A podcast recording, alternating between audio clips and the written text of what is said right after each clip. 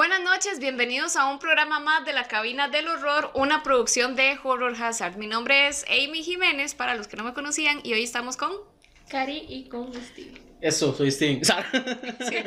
No, bueno, no esa vez. ujú. listo. Bueno, hoy tenemos eh, estreno, de hecho, de cabina, una nueva versión. Hoy estamos estrenándola con nuestro programa número 51 y estamos cumpliendo el primer año de la cabina del horror. Oh, ¿Cómo se siente, muchachos?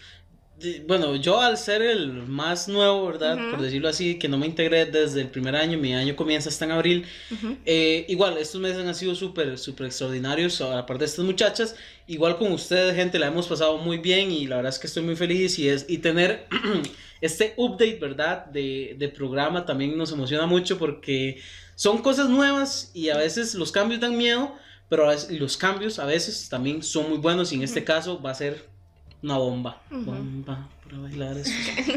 Sí, muchísimas gracias a todos ustedes porque sin ustedes en realidad no hubiéramos estado hasta acá. Entonces, gracias por su sintonía, gracias Oscar allá desde España que nos está siguiendo. Y la verdad es que estamos muy felices de estar acá y de llevarles el terror a ustedes de cerca. Y bueno, eh, uno de los cambios que vamos a tener es en la estructura del programa. Eh, no somos, ¿cómo fue la palabra que había dicho? Estructurados, ya Sí, no somos exacto. estructurados. Este, sí, tenemos, ¿verdad? Un guion como todo, pero eh, tratamos de cambiar un poco para que ustedes tengan una fórmula diferente, ¿verdad? No Sí, siempre sí. estén recibiendo lo mismo. Y eh, uno de los cambios que vamos a tener es que eliminamos las noticias del programa de la cabina del horror. ¿Por qué las eliminamos? Porque, como ustedes saben, tenemos una cápsula que se llama Reportando el Horror, que se estrena los domingos a mediodía. A mediodía. Entonces, ahí se va a hacer el resumen de todo lo acontecido durante la semana y así no vamos a estar sonando como repetitivos. Sí. Podríamos repetir en el sentido de que mm, si sale la noticia hoy, por ejemplo, la ponemos en Facebook, pero también la van a ver el domingo, pero no la van a volver a ver el viernes en la cabina. Sí, digamos, ya no va a ser como, bueno, vamos a la sección de anuncios, ya eso, eh, chao pescado. Sí, ya cambió, entonces es para, para poderlo cambiar y que haya una cosa para cada cosa. Entonces, Así es, ustedes van a esperar las mejores noticias del terror los días domingos gracias a Amy. Y también otra de las cosas nuevas es que no solo vamos a estar acá, vamos a estar en muchos lugares grabando. Ya vamos a tener ya el, el Horror Hazard móvil. ajá, exacto. Ven llegar con el Sí, con sí. la manga ahí. Vamos a hacer como, como el Como equipo de Scooby, Scooby-Doo. de Scooby. Vamos a Ajá. llegar a la, en la- ¿cómo se llama? Mystery Machine. Mystery. Machine ahí, Ajá. entonces, pero ahora va a ser que la Horror Machine. Sí, la Horror Machine. Pero, entonces vamos a llegar a, donde ustedes digan, "Di, no sé, o sea, pueden ser de Puriscal, una hora sí, vamos a comer chicharrón a Puriscal. Que nos avisen con tiempo, nada sí, más sí. para poder llegar. para, por con tiempo, y- pero igual, el terror va a estar con ustedes cerca a través de una cámara o en vivo, digamos que esa siempre ha sido la meta de nosotros, que ustedes tengan el mejor contenido de terror a la puerta de su casa, en el celular y todo, somos como, ¿cómo se llama esta vara? Los, los polacos, Sí. llegamos a la puerta de la casa. Sí, y le hacemos este honor al nombre de eh, la columna que sale en la teja los viernes, que se llama Terror de cerca. Entonces, esa es la idea, que estemos más cerca de ustedes y ustedes estén más cerca de nosotros.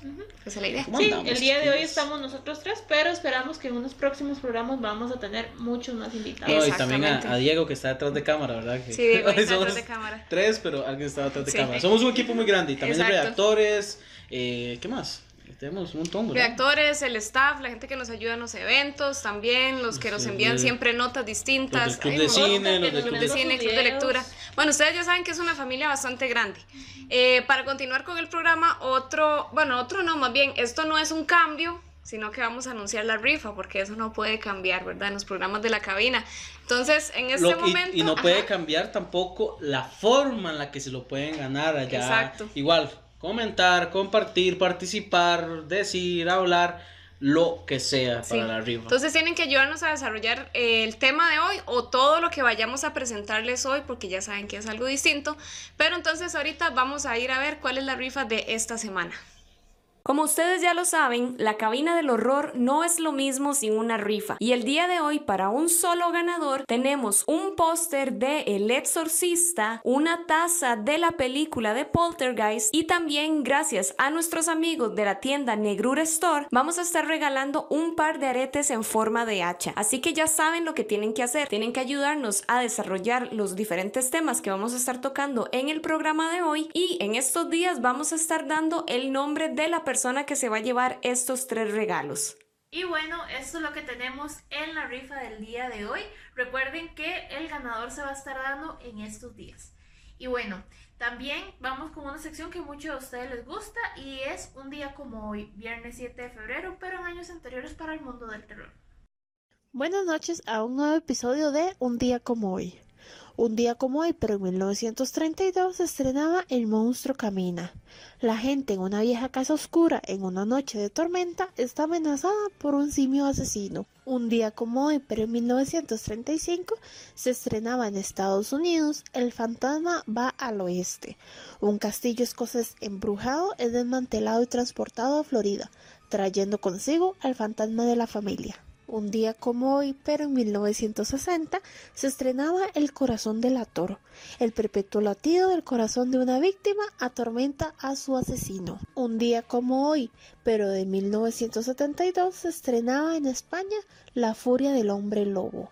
Un hombre ha tenido una maldición de hombre lobo sobre él.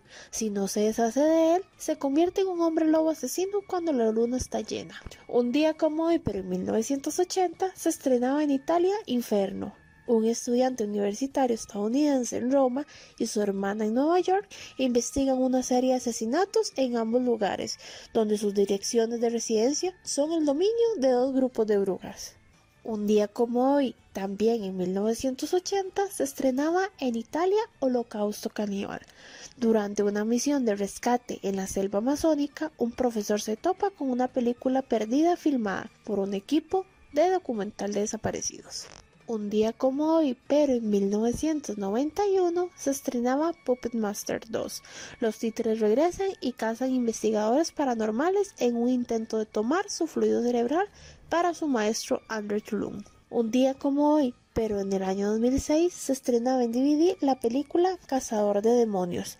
Un ser mitad hombre, mitad demonio, debe evitar que un demonio maldito se convierta en padre de un niño. Y para finalizar, un día como hoy, pero en el 2008, se estrenaba Grizzly Park.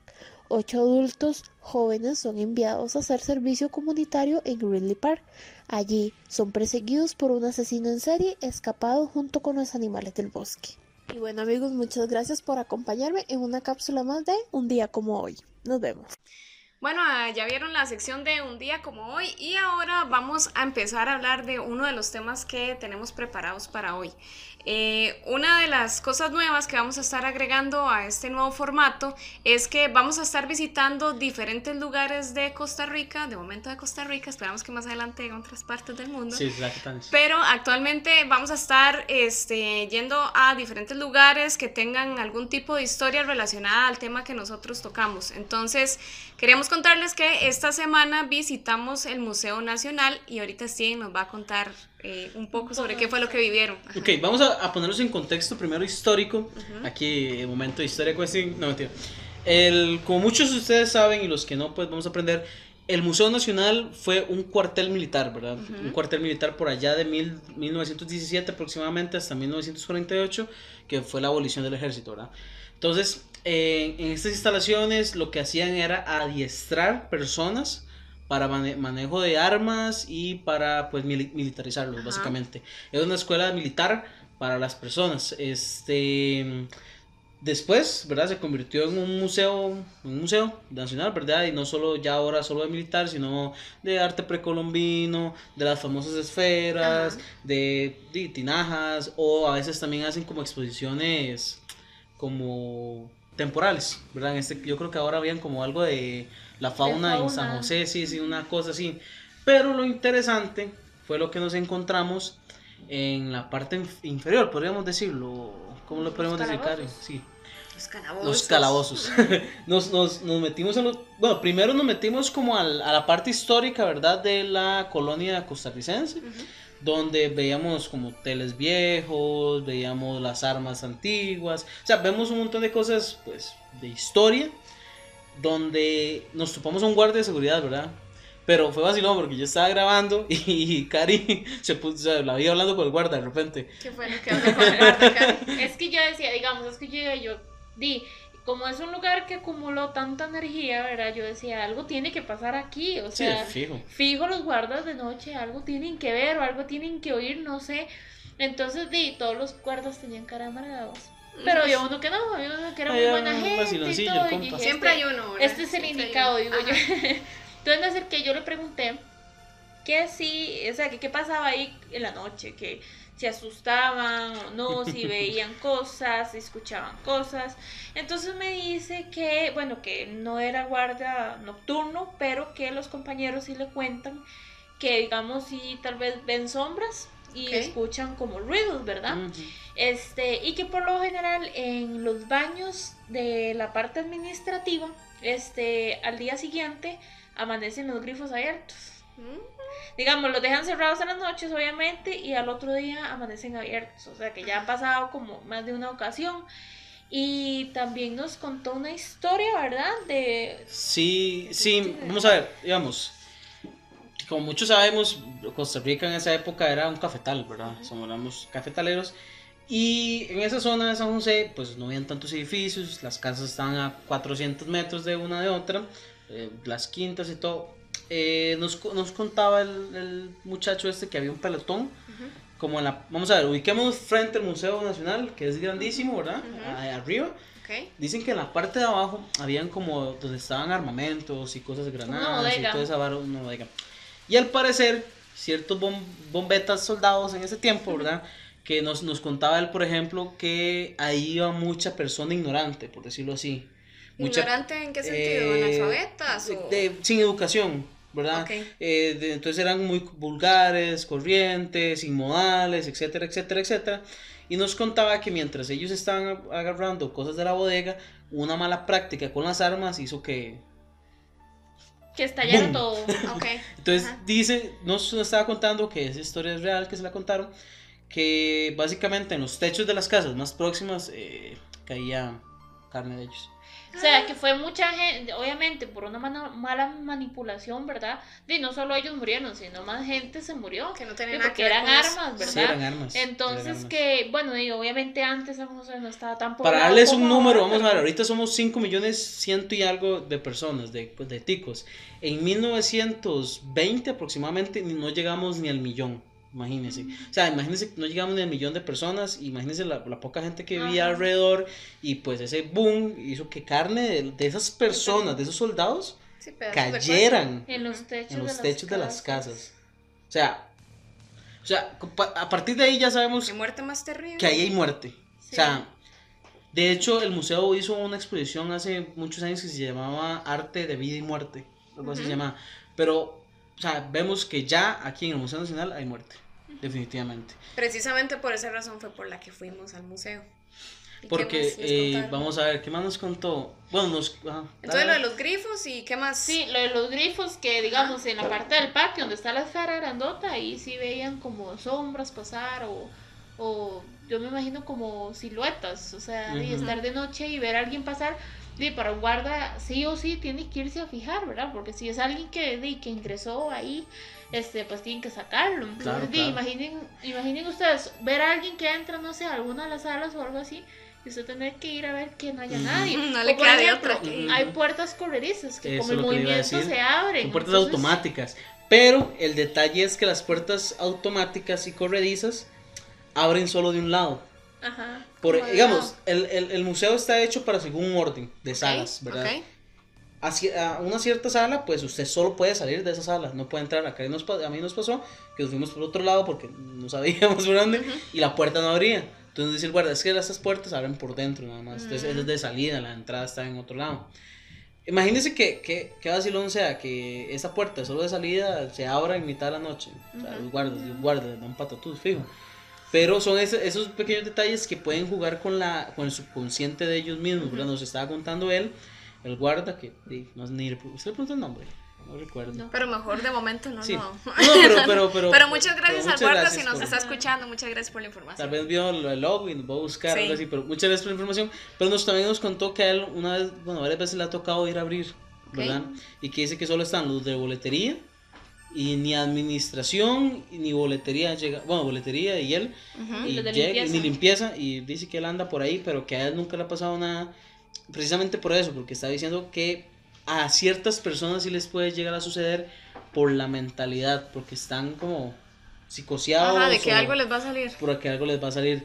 En los calabozos vimos como, como cosas muy interesantes, ¿verdad, Cari? En la- Como grafitis. Grafitis, sí, de- sí, digamos, todo está Pero de la gente que trabaja, eh, de, los que De- están en el ejército. Calabozo, Exacto. de hecho Es que dicen ajá. el año, el 48, 49. Sí, vieras que, vieras que loco, o sea, era como, wow, porque eh, ahí en esos calabozos no era que di, habían ladrones ni nada, sino eran como cl- reclutas mal portados o Ujú. presos políticos, encerraban ahí. Entonces me da risa porque, no sé, o sea, había uno, una pared que decía, viva Otilio Late.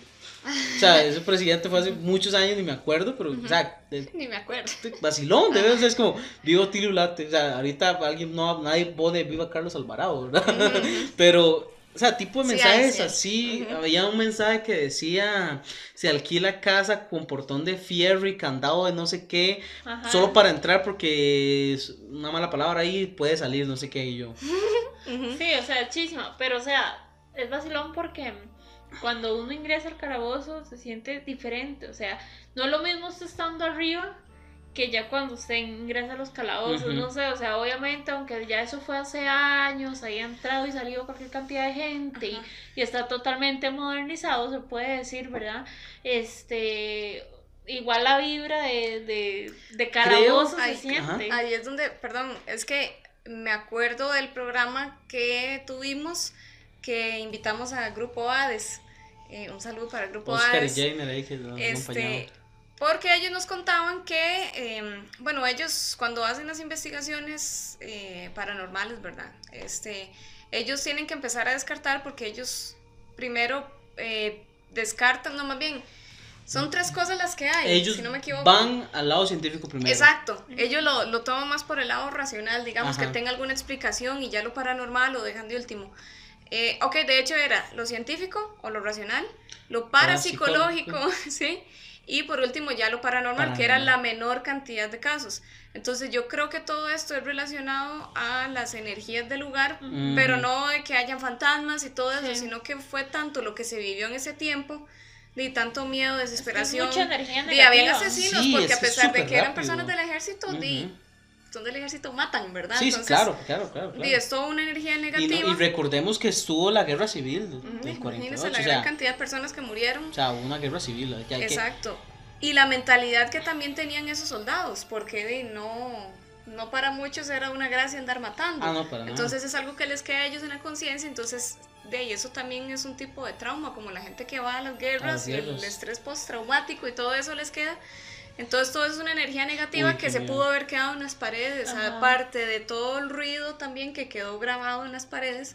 Y Ahí eso es puede donde ser- entra la magia, Ajá. perdón, la magia del, de los museos, creo yo, que es donde literalmente la historia cobra vida. Ajá. Porque en lo- cuando entramos a los, a los baños, yo me imaginé, o sea, yo me imaginé como, madre, ¿cómo sería estar aquí miando, verdad? Una hora así, porque, Sí. y eran, ¿qué explico? Son... Era puro cemento. Sí, sí, o sea, no sé si usted- es que no, tal vez los hombres, no sé si, en- si entran en esos baños de mala muerte muy bien antiguos donde el orinal es una, un pedazo caño, un caño, como un caño, como sí. un caño y un tubo así.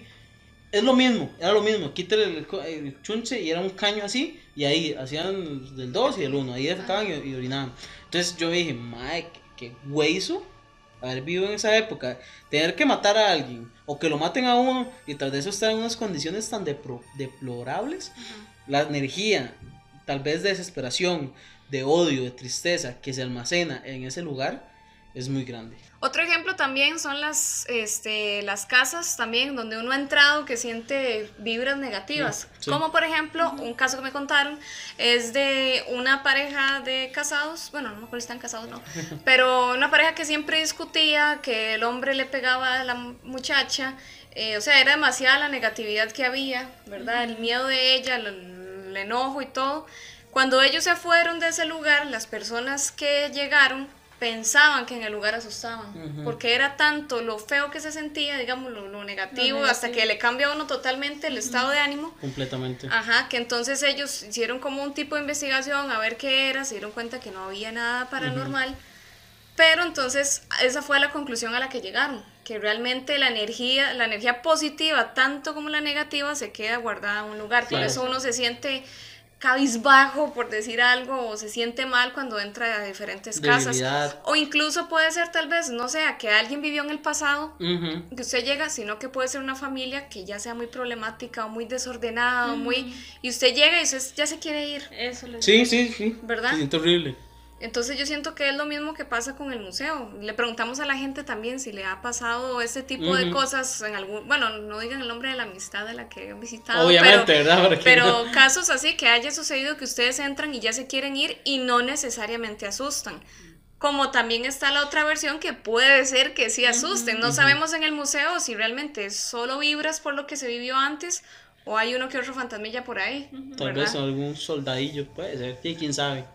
No sabemos, pero, pero de momento el único testimonio que tenemos a la mano es lo que nos contó el guarda. Habría que ver ya de otras personas que hayan trabajado ahí, si alguno de ustedes sabe alguna historia del Museo Nacional, que nos la cuente. sí, sería muy sí, porque sí quisiéramos saber. Sabemos que el Museo de los Niños, ¿verdad? Ese sí ya es muy famoso, que en algún momento vamos a ir, pero el Museo Nacional siempre ha sido así como no hay tanta, tan, tantísima historia, como si hay en otros lugares. Bueno, otra cosa del Museo Nacional, antes de, cerrar con el tema, es que las esferas, o sea, las esferas, mucha gente, en realidad las esferas fueron hechas por indígenas del Pacífico Sur. Aliens.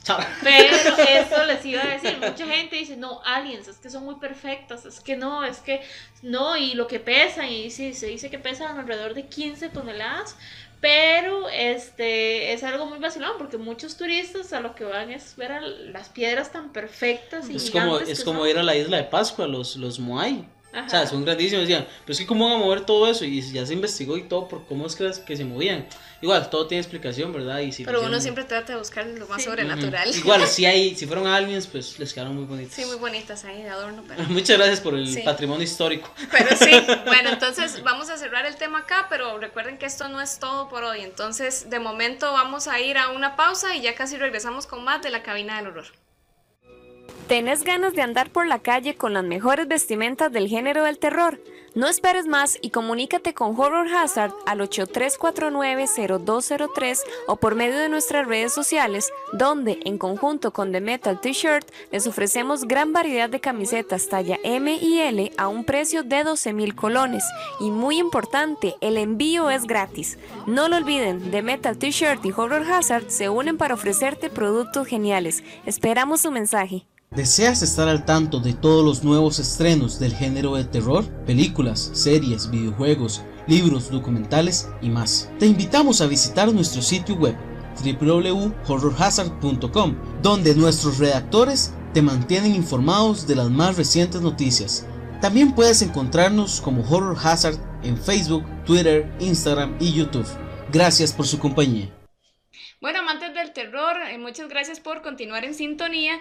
Y bueno, como pueden ver, nuestra compañera Cari ya no se encuentra aquí con nosotros. se fumó porque este, ellas están cargando de una cápsula especial que más adelante vamos a estar viendo en estos días dentro de las redes sociales de Horror Hazard. Entonces, para que la esperen. Para que estén atentos. Y bueno, nosotros ahora nos estamos moviendo de un lado a otro y ahora nos vamos a ir directamente para España y vamos a dar el pase a nuestro compañero Oscar que nos trae el resumen de las notas más recientes en nuestro sitio web.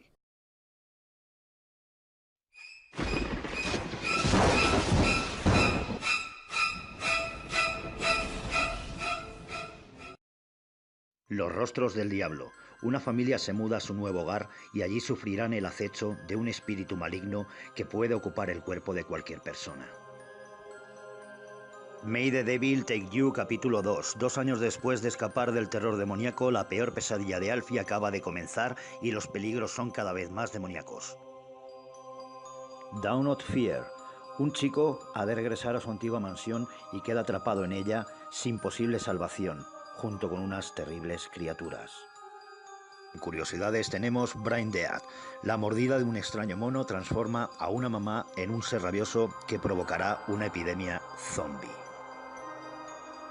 Continuamos con curiosidades. Gremlins. Un inocente regalo se convertirá en una pesadilla cuando las tres reglas básicas se incumplen en un pequeño pueblo. Reseña Erie.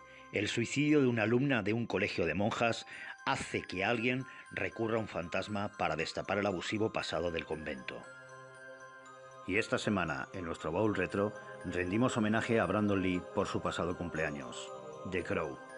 Un cantante de rock es asesinado en la noche del diablo junto a su prometida. Con la ayuda de un cuervo, volverá de entre los muertos para cobrarse su venganza.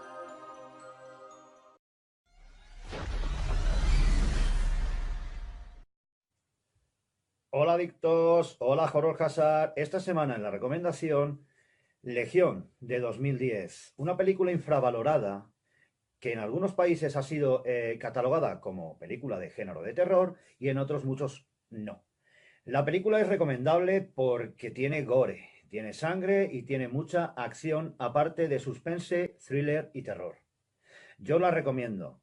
Cuando Dios enfada, manda una legión de súbditos ángeles a la tierra para demostrar que Él es el que manda. Desde aquí, un saludo, muy buenas y hasta siempre.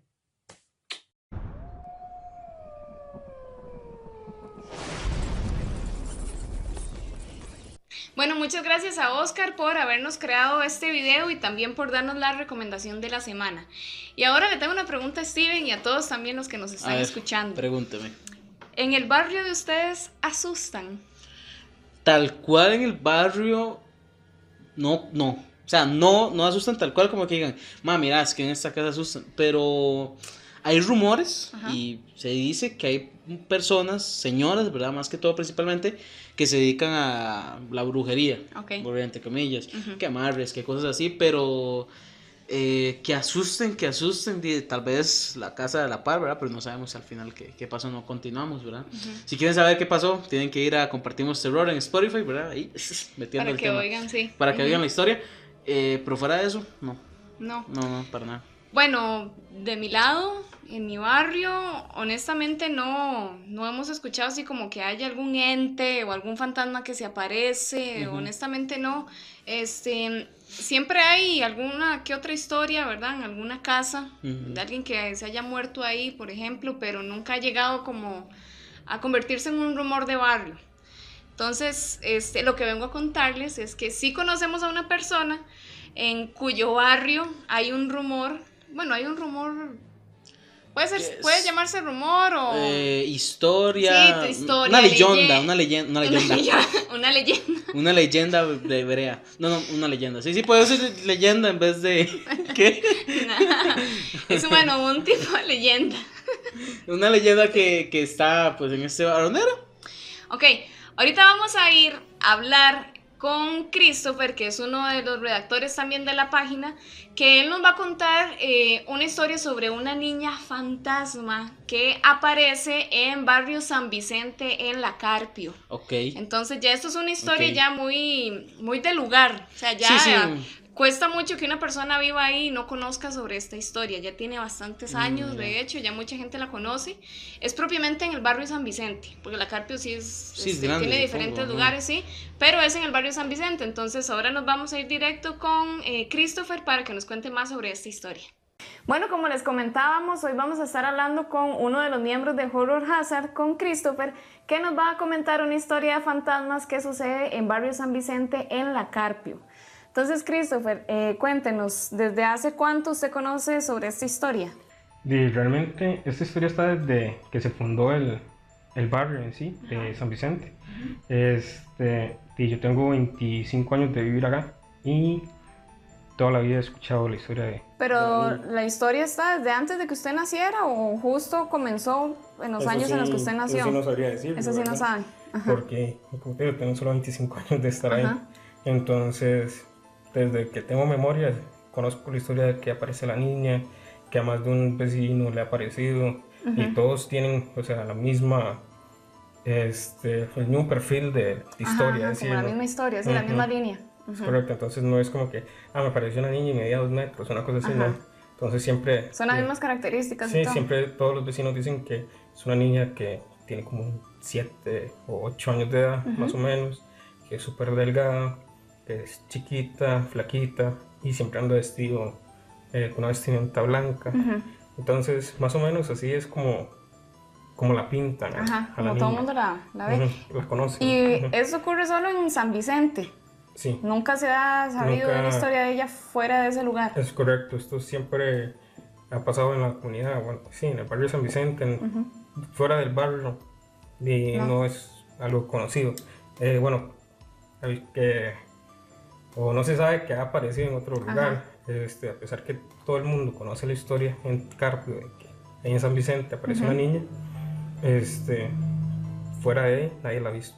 Y es solamente una niña la que se conoce, o sea, es, es la única historia de fantasmas dentro de San Vicente o hay otro tipo de fantasmas que ah, tienen muchas historias, o sea, como el de la mona que aparece. Ujú. y Sí, más tipo leyenda. Sí, Ajá. pero de fantasmas así, la más típica y conocida es lo de la niña. ¿Y actualmente todavía está esa historia o ya? Sí, claro. Este, de hecho, hace como unos tres meses atrás, este, ahí en la pulpería donde más ha aparecido o la han visto, Ujú. este, los, los dueños de la pulpería y me contaron que más viste, o sea, ayer este, a- al hijo de ellos le apareció este, la niña, Ajá. una cosa así, o la vieron, entonces, sí, entonces todavía sigue la historia. de- Ok, eso es como lo más reciente que ha pasado. Sí, lo más reciente, se podría decir.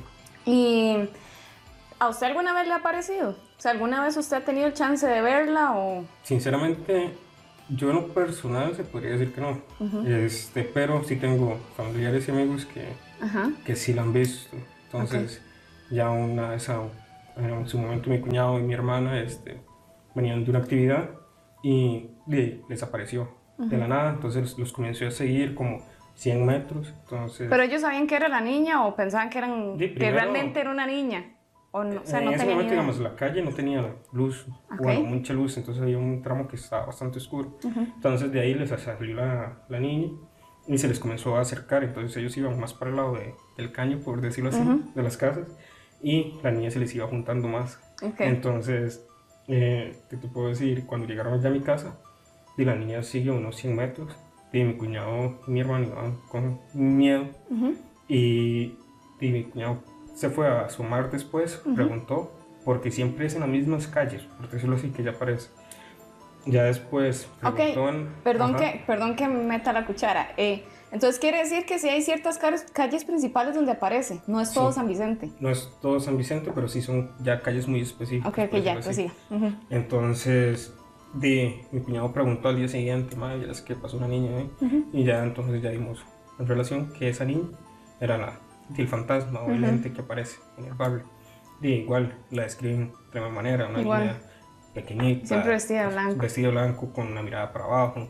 Este, y mi cuñado le habla, bueno, le habló ese día que, porque ellos venían ya tarde, eran 11, 11 y media. Sí, muy raro ver una chiquita en la calle. Ujú, Ujú. Y no sé, esas horas le, le preguntaron y, y ¿usted quién es? ¿Qué hace acá? Y, y no, ella solo les bajó la mirada y siguió caminando, o sea, no les... ¿Y tiene alguna historia de fondo la niña? O sea, ¿se sabe que fue alguien que vivió o es una leyenda? O Sí, sea, es que hay murió varias, ahí. hay varias leyendas, por decirlo Ujú, así. como o- versiones, tal vez, de la historia, Sí, correcto, varias versiones. Este, una de ellas es que supuestamente hay una historia también con unos policías que de ahí se dio a conocer ya otra versión de por qué aparece esa niña. La historia viene así más o menos, la de la policía. De ellos ya varias veces los llamaban tipo 2, 3 de la mañana este, a atender un caso de violencia doméstica este, ahí en el sector de San Vicente. San Vicente es el último barrio que está en Carpe. Entonces ellos venían 2, 3 de la mañana a la comisaría y obviamente veían una niña a lo largo, siempre en el mismo punto, en la pulpería, donde está ese local. Entonces, sí, a lo largo, y ellos piensan, es relacionado al caso que vamos a atender de violencia doméstica, por el cual nos llamaron. Y ven a la niña, la comienzan a seguir porque la niña los va dirigiendo. Y siempre, o sea, ahí en el barrio hay dos iglesias, es la misma. Entonces, de la iglesia, que ya es la última, última calle, este, es una calle sin salir. Entonces, de ahí me cogen como 100 metros. allá. y este, se meten en unos chozos. Cuando los policías siguen a la niña, obviamente hasta el punto, no, no ven que, que haya nada. Entonces tocan la puerta, ven que están llavados, entonces y los maestros se sorprenden que, y, que se hizo la niña, cómo se metió si esto está llavado. este, y comenzaron a tocar, a preguntar. Y nada, ok, y no vieron nada, no, lo, no localizaron la casa que los llamaron, se regresan. Y eso les pasó como dos veces. Ya ves, dos, ¿Dos tres veces, pero en la misma noche o No, este, otros días en diferentes? días diferentes. ¿Y siempre en el mismo lugar? Siempre en el mismo lugar. Entonces, siempre en el mismo lugar les aparecía la misma niña. Los iba diri- dirigiendo hasta esa casa. Y hasta que un día sí, los más dijeron, di no, aquí es preguntando. Se quedaron ahí afuera, comenzaron a pitar, este, a tocar la- el portón. Hasta que salió un, un señor. Ahí dijeron que es que ahí vivía antes una familia, que eran dos extranjeros. Este, entonces que hubo un accidente, entonces y se ahogó la niña, Ah. murió. Ajá. Entonces, de ahí los padres se fueron para su país y este, y quedó la, la- El fantasma- fantasma de la niña ahí como y pagando en pena, no sé. Ajá. Entonces ya tiene ahí, de ahí digamos esa es como la historia. Ya después otros dicen que fue que mataron a la niña, entonces que por eso anda rondando esas calles. Y normalmente este, la ven en, en cruces de calle, por decirlo así. Ok. Entonces no es en una calle recta, sino donde más aparece es donde hay una cruz de calle. Entonces, por eso es que en el punto donde está la pulpería, ahí es donde más aparece la, la niña. Ok, ahora entonces lo que vamos a escuchar es un audio que nos comparte uno de los vecinos de San Vicente con un testimonio de algo que le pasó relacionado a la niña. Gente, muy, muy buenas noches. En, en mi caso, tuve un contacto visual con, con una niña hace años. Venía con mi novia de una, de una actividad con unos amigos, eran quizás como las 11.30 de la noche y estábamos cerca de la casa, la verdad. Pero eh, de como a los 150, 200 metros, no sé, algo así, eh, la calle, esa calle por donde íbamos pone muy oscura, entonces en una esquina notamos que estaba como, como una chiquita esperándonos y empezó a caminar delante de nosotros, empezó a caminar delante de nosotros como en zigzag. Eh, nunca la logramos, eh, podríamos decir, alcanzar, siempre mantenía la distancia y ella en zigzag, ¿verdad? Entonces nosotros notamos que algo estaba muy, muy raro, entonces eh, sí, sí se siente, se transmite esa energía y en, algún momento la, la niña nos, nos hizo a ver y la verdad tenía un rostro muy, sí, muy feo, muy raro, los ojos muy, muy grandes, casi que rojos, cuerpecillo así todo delgado y, y la verdad fue muy, sí, nos asustó, nos asustó la verdad. Bueno, esta es una de las historias que nos mandaron en audio. Ahora vamos a ir a la segunda historia de otro vecino también de esta comunidad. Esa, esa chiquita que sale ahí en la calle a, a la mamá de ella, sí, a la Oneida la, la asustó, la vio pasar ahí por, por enfrente de la casa cuando vivíamos ahí en de Karina en la madrugada. Pero sí, sí, sí la logró ver ella. En serio, digamos, ella estaba ahí alistándome el desayuno en ese tiempo ahí en la cocinita y por el vidrio de la ventanita que está ahí donde tiene la pulpería Karina, ahí vio pasar a la chiquita y la quedó viendo y como que hablando con alguien, pero sí la, sí la vio, Neida. Yo no creía, pero sí, yo había escuchado eso, pero sí, sí la vio. Bueno, muchas gracias a las dos personas que nos enviaron estos dos audios y ahora Christopher nos va a contar más historias sobre la niña. Eh, como les he mencionado, este, la pulpería es donde más aparece, ¿verdad? Ajá. A los 100 metros este, es donde está mi casa. Ahí habían antes dos árboles, uno de roble y uno de limón. Ahí los vecinos muchas veces decían que veían una niña jugar o en la parte de arriba del limón, del limonar, creo que se llama. Este, también veían a, a la niña ahí o veían algo, que algo estaba ahí moviéndolo. Este, eh, en la cochera de, de mi casa también, que está siempre en sobre la misma calle, eh, decían que estaba muy, veían una niña sentada o les aparecía una niña En la sentada. cochera de su casa. Ujú. Ajá. Y este, ahí vi- vivían unas personas antes. Ellos decían que también veían a la niña sentada ahí o escuchaban donde alguien llegaba y se le sentaba. O les tocaban el portón tipo 3, 2 de la mañana. Entonces ellos salían a ver y, no, y toda la calle estaba totalmente así. Ok, ¿y qué tan cierto es que cuando la niña se aparece, alguna persona del barrio muere? está relacionado. Los mismos vecinos del barrio lo, lo relacionan. Ejemplo, han visto muchas veces a la niña meterse en las casas donde viven o vivían este, algunas personas mayores, pero ya estamos hablando de, de viejitos, puramente. Entonces, una semana antes, 15 días antes, al que la persona muriera, alguien vio a la, a la niña o estar frente a la casa sentada o simplemente entrar a la casa, totalmente cerrada la casa y ellos entraban. Entonces, por eso es que relacionan a esta niña con, con algunas muertes de, de los mismos vecinos de, del barrio. Ujú. ¿Y alguna vez se ha sabido de alguien que se haya podido comunicar con ella? Una vez había, como te mencioné, hay dos iglesias que es lo mismo, este, en, la- en el barrio. Una vez salieron y todas las personas que estaban ahí en la iglesia de una actividad religiosa que, que había ahí de, de madrugada. Entonces la niña estaba sentada en una esquina. Igual, siempre ella estaba siem- eh, sentada en unas esquinas. Entonces, de ellos me sorprendió de que hace una niña acá, a las 4 de la mañana, está aquí sentada. Entonces una de ellas cogió valor y le fue y le dijo, este, di niña, pues, ¿qué hace acá? ¿Cómo, cómo te llamas? Y para lo que la niña no les contestó nada, viendo para abajo. Este, di- ellos dicen que en ese momento les comenzó a entrar bastante miedo. Y le preguntaron dónde está su mamá. Y las preguntas normales que, que le harías a un, a un niño si lo ves a las 4 de la mañana este, sentado en la esquina. ¿Dónde está tu mamá? ¿Cómo te llamas? ¿Dónde vives? Ellos dicen que la niña solo se levantó y salió corriendo. Y se les des- desvaneció al frente de los ojos de ellos prácticamente. Entonces di, ellos vienen saliendo de, de esta actividad religiosa, entonces Se devolvieron para la iglesia. sí, una cosa así. Eh, no, este, es, di, prácticamente ellos di, siguieron su camino a ver que se desapareció. Pero ella nunca le ha contestado a nadie. A nunca ha habido pruebas de que le haya contestado a nadie. No, a nadie. Sí han Ujú. habido este, vecinos que dicen este, que le hablaron o le preguntaron algo, pero Ajá.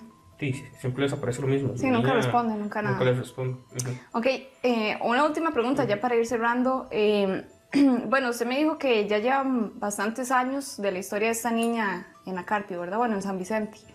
Pero al haber tantas historias y tanta gente, ¿en algún momento ha llegado algún grupo de investigación o gente interesada en conocer más sobre la historia de la niña? Realmente sí, este, han llegado, una vez llegó un grupo, este, no sé si especialistas o aficionados, este, anduvieron grabando durante la noche, este, donde los policías dijeron que eh, les contaron una historia, la vieron Ujú. desaparecer, estuvieron grabando también todo el sector de San Vicente, pero y, obviamente no, no les apareció nada. No sé si es que porque lo estaban buscando, igual no es que hay unas fechas específicas. Sí, en las que sale. De pura coincidencia que, que le parezca a alguien. Ujú. Incluso una vez apareció, había un grupo de, de niños jugando en la calle con tarde y solo se escuchó un carajillo gritando pero despavorido y todo el mundo ¿y qué, qué pasó? Y todos salieron de las casas este, y, y el niño iba corriendo, pero como que si algo lo, lo traía detrás cuando ya la agarraron al niño para ver qué fue que le pasó, porque estaba jugando en la calle varios, varios niños, por ejemplo, este, y dice, no, es que viene el diablo detrás mío. Ujú. Y, y todos, madre, como que- y, y ya le preguntaron qué pasó. Dice, es que estábamos jugando y había una niña también. Y dicen que de repente, de repente una, dice, les transformó y que se iba- quería llevar un carajillo, lo agarró del brazo y que se lo quería llevar. Entonces, di, el, Chiquito el salió. chiquito, sí, Ujú. eh, salió corriendo para que no se lo llevaran. Entonces, y es como es una de- también de las historias que se cuenta. Esa es como la en- más en- fea, sí, porque ahí sí ya hizo como contacto. Sí, Ujú. entonces esa es como, sí, realmente es como la más Ujú. fea porque ya sí hubo contacto. Pero sí, esa vez sí, todo el barrio se asustó al escuchar que, sí, pero es que fue horrible como Ajá, gritaba el, ajá. el chamaquito. Sí, como si lo estuvieran matando, tal Sí, vez. una cosa así. Ujú. Entonces, esa fue otra historia que, que se cuenta en el barrio.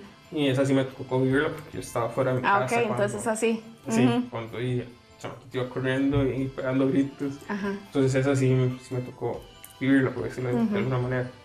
Ok, bueno, entonces, Christopher, muchas gracias por habernos acompañado y por habernos contado estas historias. Y ahora continuamos con más de la cabina del horror. Bueno, y muchas gracias a Christopher por esta historia tan interesante, ¿verdad? Intrigante y terrorífica, ¿verdad? Yo no sé, yo siempre he tenido como cierto miedo, cierto rechazo a los espíritus de los niños. No sé si usted haya escuchado esta historia de, de la, del chiquito que aparece en el Cerro de la Muerte. ¿No? Ok, una historia ahí que después la podemos contar, pero con eso mismo, una vez yo fui a Pérez León y tuvimos que pararnos en, en esos restaurantes famosos que tienen nombre de personaje mexicano para no dar, para no dar publicidad y nos quedamos en uno de esos y, o sea, la calle se veía súper sola y decía, mira, bien chiquito y yo me subí rápido al bus y me asusté. Pero siempre hay historias de ese cerro. Ah, sí, claro. Un montón. Sí, por algo se llama. nombre. Puede ese nombre, exactamente, exactamente. Pero bueno. y para, para los que quieren conocer más sobre esa historia de Chris, pueden ir a nuestro sitio web www.horrorhazard.com y buscar la niña de la carpio, la carpio, la niña ahí en las palabras claves y fijo la van a encontrar para conocer un poco más a detalle sobre esta historia tan interesante que puede convertirse en el folclore de, de, costarricense de la carpio, por decirlo así. En unos años tal vez pueda hacerse más famoso y que todo el mundo llegue a conocerla, así como en su tiempo lo fue el Cadejos y la Cegua. Pero hablando de leyendas y de cosas por el estilo, no sé, me salió un cantadillo. Amy. Sí. Ok. Hemos hablado mucho de, de, de, este tema, pero siempre es interesante porque siempre salen historias nuevas, siempre pues hay comentarios de todo lo que sucede. Pero quiero preguntarles sobre los duendes, igual ustedes en que están en casa, eh, ¿qué, ¿qué, historias conocen ustedes pues más cercanas, por decirlo así? A nuestras casas. Ah, no. Podría decirse. No tanto a nuestras casas, sino a alguien que usted llegue a conocer. Por ejemplo, es que yo puedo decir, es que una vez el tío del padrino mi vecino me contó que le salió un duende, pero algo que sea más, más cercano, digamos. sí, no, una historia que uno escuchó por allá de personas que ni conoce. Sí, tiene algo por ahí, ¿no? Eh, bueno, en mi caso yo nunca he visto uno, gracias a Dios. pero en el barrio donde yo vivo eh, se cuenta, bueno, hay historias, personas que tal vez ya no viven ahí, otras que llevan muchos años de vivir ahí, que cuando yo estaba pequeña o mucho más antes de eso, eh, sí habían historias sobre duendes, especialmente porque donde yo vivo hay un río. Bueno, más abajo, no es que yo viva en el no, río, es que, no es que ahí viven en el pero, río. Pero sí, más abajo hay un río que es bastante largo y, bueno, que comparten todos esos barrios que están ahí. Este, Y se supone, bueno, es sin salida. Entonces, eh, hay historias de que los han visto, bueno, cuando estaban pequeños, que los llamaban o que los perdían, ¿verdad? Lo famoso que, que los perdían. Otros barrios también cercanos, hay uno que tiene un, un planché, que le llaman, o un play eh, cuando yo estaba pequeña, yo me acuerdo que una vez fuimos, mi papá y mi hermana, y, uno de los chiquillos que estaba ahí nos contó que a él le había aparecido. Oh. Y ese planche también va a dar al mismo río. Okay. Entonces, este, eso es, como, lo más, más, más cercano en historias que a mí me han contado. Y eso fue hace muchos años. O sea, recientemente Se supone no que eso fue hace muy... No, recientemente no he escuchado nada y porque ya no hablo con nadie los vecinos. pero, okay. pero no, no, no he escuchado. Pero se supone que hubo en algún momento. Sí, y eso siempre pasa, digamos, en ríos o lugares donde hayan, así como... Por donde yo vivo hay un lugar que se llama Los Mojados, uh -huh. que es básicamente eh, un, o sea, como que usted baja la cuesta y no, no puede salir de ese lugar porque hay un río que lo rodea. Uh -huh. La única forma de salir es por de por arriba, por decirlo así. Ajá. Y ahí pues hay muchas leyendas sobre esto. Pero nosotros tenemos una compañera que nos puede contar más sobre este tema tan interesante y tan antiguo como son los duendes que al final pues nunca aburren creo yo porque siempre podemos aprender cosas nuevas y aprender un toque entonces vamos a ir directo a esta nota que van a ver a continuación donde vamos a aprender más sobre estas historias sobre duendes Bueno, como les estábamos comentando anteriormente, hoy estamos con un miembro del proyecto Horror Hazard que nos va a comentar una experiencia que le contaron en relación a los duendes y también le vamos a preguntar su opinión sobre ellos. Eh, hoy estamos con Lita Jara. Eh, Lita, cuéntenos para comenzar. Eh, cuando usted estaba pequeña, eh, ¿tenía conocimiento sobre los duendes? ¿Habían leyendas en el lugar donde vivía o, del todo no sabía nada? Pues sí, porque los papás a veces le contaban a uno, digamos, este, eh, donde yo vivo, este, había un río, hay un río. Entonces, este, para que uno no fuera a, a- ahí, nos decían que no fuéramos porque nos salían los duendes, ¿verdad?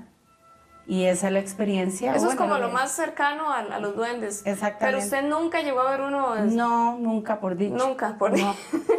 ok, entonces eh, tengo entendido que hay una historia, hay una señora eh, bueno, ya cuando usted ya estaba grande, por decirlo así, eh, una señora le comentó una historia sobre duendes. ¿Qué fue exactamente lo que le comentó? Que tiene relación al lugar donde usted actualmente vive. Ok, ¿qué fue lo que contó? Este, cuando, bueno, yo tenía a, mi- a una de mis hijas en el kinder, este, la, la abuelita del compañerito de mi hija, este, veníamos conversando y ella me dijo a mí que dónde vivía yo. Entonces yo le dije que yo vivía en Guadalupe y le dije el lugar. Entonces este, ella me dijo, uy, no puede ser, ¿cómo usted vive ahí? Y le digo, yo sí, pero ¿por qué? Este, me dice, uy, porque vieras que yo vivía ahí cuando estaba pequeñita, pero yo vivía este, em, pegando al río. Dice, estaba el patio y, y- y luego seguía el río, no había tapia, no había nada. Entonces dice que cuando ellas eran varias hermanas, entonces ellas iban a jugar al patio y mientras la mamá lavaba, ellas jugaban ahí todo y dice que del otro lado del río salían unos viejillos chiquitillos y las llamaban. Entonces ellas salían espantadas a llamar a la mamá y le decían y la mamá nunca les hizo caso. Entonces, este, dice que ellas comentaban con, con las hermanas y todo y ellas con ese miedo, pero dicen que era de todos los días, ¿verdad? Que esos bichillos salían y las llamaban y que a ellas después se dieron cuenta que eran que eh, lo que hacían era que este llamaban a los chiquitos para perderlos, ¿verdad? Que ese es el famoso, ajá. Ajá, y entonces este eh, la cosa es que este ellos nunca le hicieron caso, ¿verdad? Eh, eh, este ni los bueno ni los alzaban ni a ver, ¿verdad? Y pero salían corriendo. Entonces este dice que ellas eh, ya después que gracias a Dios se fueron de ahí y dice que este, ya grandes las hermanas comentan y, y sienten un cierto remor- eh, res- perdón, cierto resentimiento con la mamá porque ellos nunca le, eh, la señora nunca le hizo caso a Nunca ellas, ¿verdad? creyó. Pero a ninguna la perdieron al final. No, no, no, ellas nunca le hicieron caso. Pero ellas, o sea, para que me dijera a mí eso y todo. Porque está traumada todavía de Ella lo que está le pasó. traumada de eso, ¿verdad? Entonces yo le pregunté a ella que sí, bueno, ¿verdad? Que, que, que si era cierto, ¿verdad? Porque hey, como son leyendas y vienen de, de tiempos, ¿verdad? Entonces, este, ella me dijo que sí, que era Que sí verídico. es cierto. Que sí es cierto. Ok, ahora, esta es la única historia, ¿verdad?, que le han comentado sobre duendes, o al menos en el lugar donde usted vive. Ajá. Pero ya para preguntarle su opinión personal, eh, ¿a qué cree usted que se debe esto? ¿Por qué a Mm. las personas les aparecen los duendes? ¿Por qué a los niños? ¿O qué cree exactamente usted que son los duendes?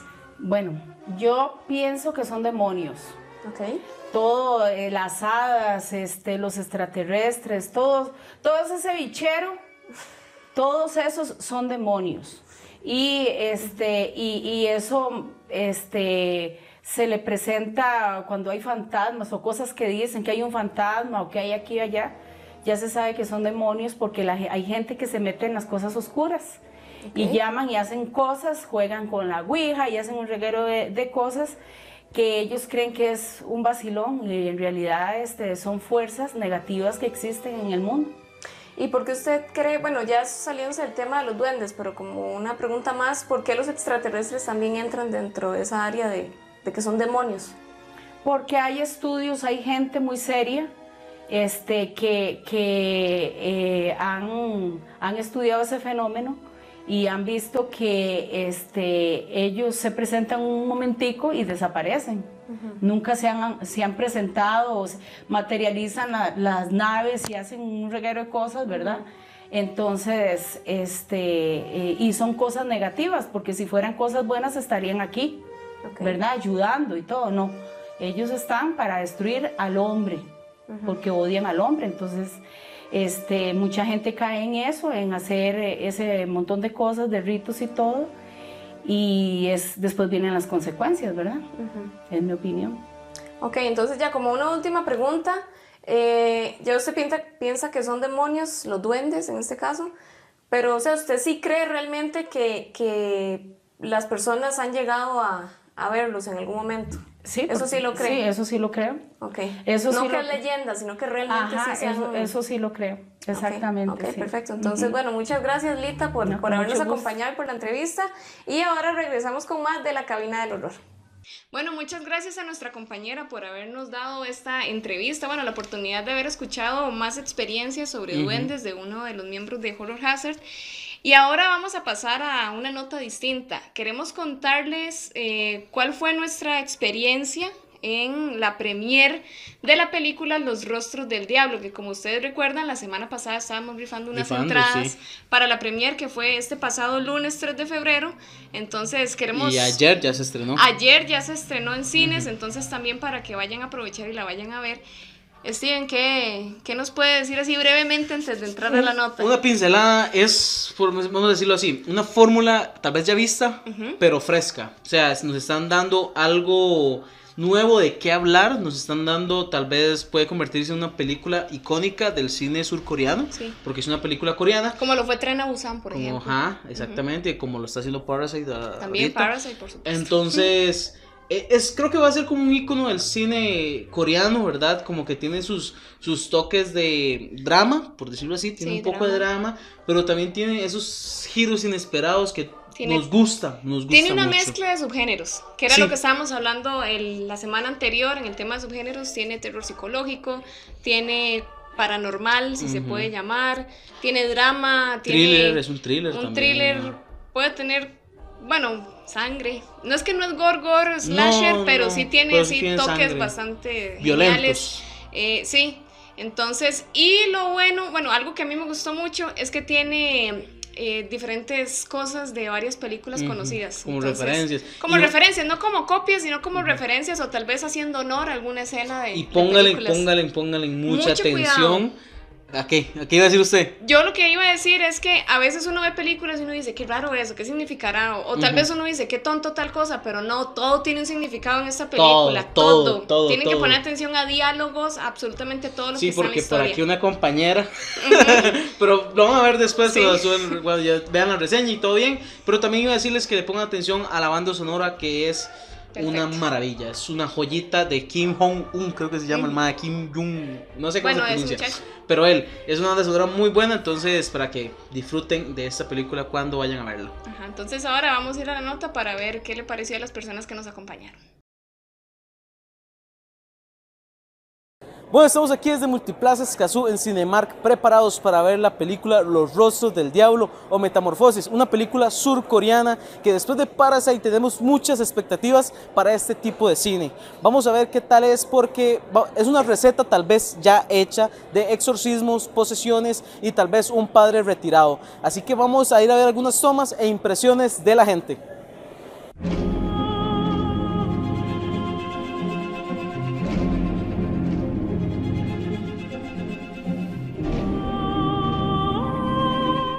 Bueno, y aquí estamos con Susana Orenes. Susana, vamos a ver, si yo a vos te digo un espíritu que se apodera de diferentes partes de, la- de- de familias y no sabemos qué es o quién es, ¿vos qué opinas de eso? De- Sería como interesante ver el desarrollo de, de la película, porque como usted dijo, no sabemos de dónde que es la fuente, que lo está provocando. Ujú, ujú. Bueno, esta es la trama básicamente de la nueva película Los Rostros del Diablo, donde un espíritu fantasma, demonios, no sabemos muy bien qué es todavía hasta que la veamos, se apodera de diferentes personajes de la familia y no sabemos quién es- estará poseído a continuación. ¿Vos qué esperas de, pues, de una trama así? Sí, Yo esperaría algo que me sorprenda, porque por lo general las películas surcoreanas o asiáticas siempre traen como esa twist o final que uno no sabe qué esperar, pero Ok. son muy buenas. Ok, listo. Estas son las impresiones que tenemos de Su, así que vamos a seguir con más y también al final vamos a ver qué nos dejó esta película. Así que vamos a seguir. Bueno, y estamos con Leonardo. Leonardo. bueno, Estamos a punto de entrar, como les había dicho ya, a la película Los, Los Rostros del Diablo. Leonardo, ¿qué esperas de esta película? Mm, Prácticamente espero lo que más bien me intriga más de lo que es el demonio que va pasando cuerpo a cuerpo. Lo demás, esperar que me llame la atención la película. Ok, cabe destacar, ¿verdad?, que es importante que es surcoreana. Ah, ¿Qué tanto cine surcoreano ha visto usted? De lo que yo le he contado a usted, de lo que es el gore y todas esas cosas, pero lo demás no. Ok, ok. Eso es interesante porque es una propuesta nueva. Ya el cine surcoreano está llegando hasta acá y vamos a ver qué tal pues esta película, ¿verdad? Ya les dijimos Parasite también es surcoreana y sorprendió mucho, así que esperamos que esta tenga una gran calidad, ¿verdad que sí? Claro que sí. Bueno, y seguimos aquí en Cinemark y ahora con Alejandra. Alejandra. Vamos a ver, Alejandra, ¿vos sos fan del cine de terror? Sí, sí, me gusta mucho. Ok, ok, entonces esta película fijo te va a encantar porque esa es la premisa. Terror, exorcismos, padres y posesiones demoníacas. ¿Qué, qué, qué esperas de este tipo de película? De ahí, a mí sinceramente las películas coreanas me dan mucho miedo, ¿verdad? Entonces de esta tengo muy altas expectativas. Ok, sí. Es que el cine asiático creo yo que es un poco diferente y no estamos acostumbrados al, al terror de ellos. ¿Has visto algún tráiler o algo por el estilo de esta película? Eh, algunos, sí, un poquito. Ajá. Ok, ok, ok. Estas son algunas impresiones de Alejandra, ¿verdad? Vamos a ver qué, qué nos espera esta película. La verdad, posiblemente vaya a estar muy interesante, pero quédense para saber cuáles son nuestras impresiones al final. 분노는 이성을 마비시키고 마지막 단계에서는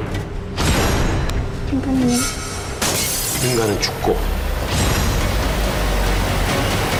악마만 남는다는 거예요.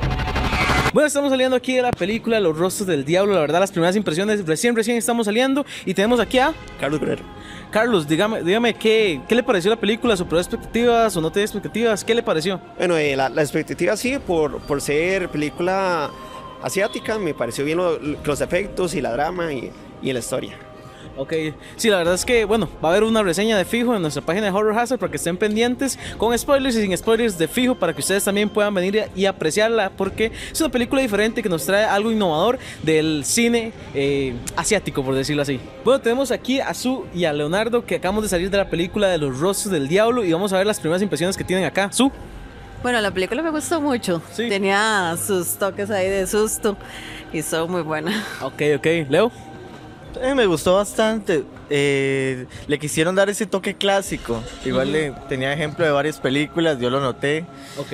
Y aconsejo que la vean. Me gustó bastante. Ok, la verdad es que a mí también me gustó bastante y tiene sus pizcas de ahí como comedia, drama y también suspenso y terror psicológico, así que tienen que venir a verla de fijo.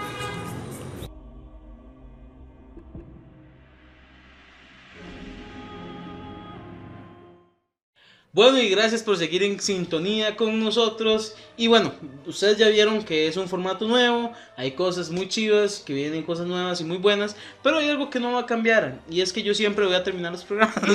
Sí. Por hoy hemos llegado al final de este programa, que número 50. Número 51. 51. 51, sí, hoy es 7 de febrero y la próxima semana estaremos cumpliendo el año. Súper bien, para que, para que di, tengamos así esa sensación de nostalgia porque viene el año. Pero muchas gracias por haber estado con nosotros, Amy.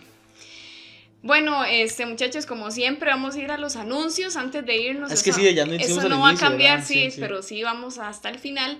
Eh, muy importante recordarles que mañana es la reunión del Club de Lectura.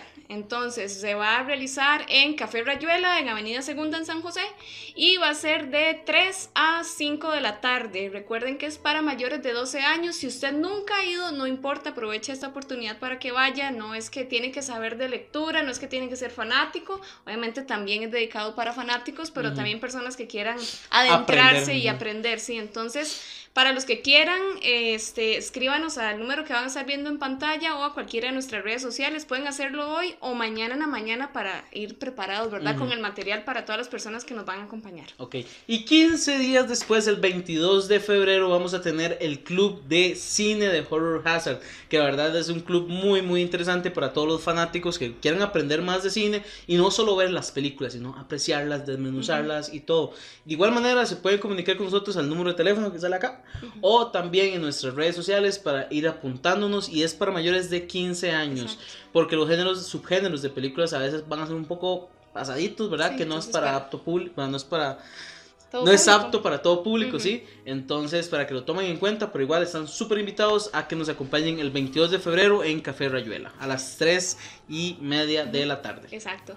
Bueno, y como un tercer anuncio, para que no se les olvide, este, gracias a los chicos de Mi Butaca Cine Club y también gracias a Sala Garbo, el 29 de febrero, que cae sábado, a partir de las 6 de la tarde, vamos a estar eh, proyectando la película La Profecía, la original, la del, Del 76. 76. Exacto, sí. Entonces, para que nos acompañen, va a estar buenísimo. Este es un peliculón, ¿verdad? Pero es Completamente, buenísimo. completamente. Entonces, para que nos acompañen, esta película este, es para mayores de 14 años, es algo importante tener en cuenta.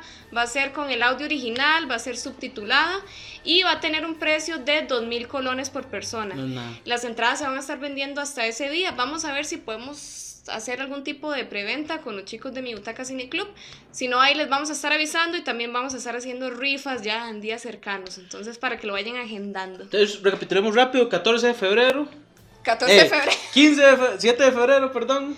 No, ¿cuándo es? Ya me Mañana perdí. 8 de febrero. Mañana 8 de febrero. Club de lectura. 22 de febrero, Club de Cine. Y 29 de febrero, la proyección de la profecía. Sí, es que me, me- me- salté el del San Valentín y todo eso, perdón. Sí, bueno, sí. Gente, muchas gracias por acompañarnos el día de hoy en este nuevo formato de La Cabina del Horror. Espero que lo hayan disfrutado, lo hayan pasado bien y que hayan disfrutado todas estas notas que hicimos para ustedes con mucho amor. Se despide Steven de por esta vez. Bueno, gente, recuerden también, muy importante, que si ustedes quieren participar en el programa, si ustedes quieren estar en alguna entrevista, que vayamos a su casa a entrevistarlos, si nos quiere contar alguna experiencia paranormal o cualquier cosa relacionada, si ustedes son coleccionistas también de figuras, quisiéramos ir hasta sus casas para poder grabar sus colecciones y presentarlas en alguna nota también del Sí, programa. claro. Entonces, cualquier cosa nos escriben, vamos a estar esperando sus mensajes. Muy eh, buenas noches y muchas gracias por habernos acompañado. Y muy importante, recuerden, el, terror, nunca estuvo tan cerca. Buenas Chao. noches.